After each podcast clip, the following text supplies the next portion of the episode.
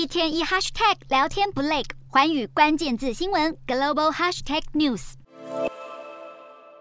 中国新冠疫情持续扩大，即使政府采取严厉的封控措施，病毒传播似乎挡也挡不住。中国多处省份和城市都出现确诊病例飙升的情形。官方表示，由于疫情传播范围广、传播链多，部分地区甚至面临近三年来最严峻复杂的局面。为了阻止疫情不断扩大，上海市政府宣布，二十四日起，抵达上海还未满五天的民众禁止进入餐厅、超市等公共场所。单日病例数破千的北京，也要求疫情重点地区的住户避免跨区移动。四川成都则是宣布，二十三日起展开为期五天的大规模筛检。至于网络上盛传郑州二十五日起要开始封城，引发民众恐慌而要求官方辟谣，不料却得到郑州市当局的暧昧回应，呼吁民众先囤菜做准备。中国坚持动态清零总方针，对封控措施层层加码。不仅影响到人民的行动自由，也对全球供应链和经济造成冲击。有日本媒体报道，首相岸田文雄先前在泰国和习近平会面时，表达这些太过严厉的防疫措施已经影响到日本企业在中国的经商发展，因此当面呼吁习近平放宽限制。不过，中国近期的疫情持续反弹，要指望政府马上全面开放，恐怕是遥遥无期。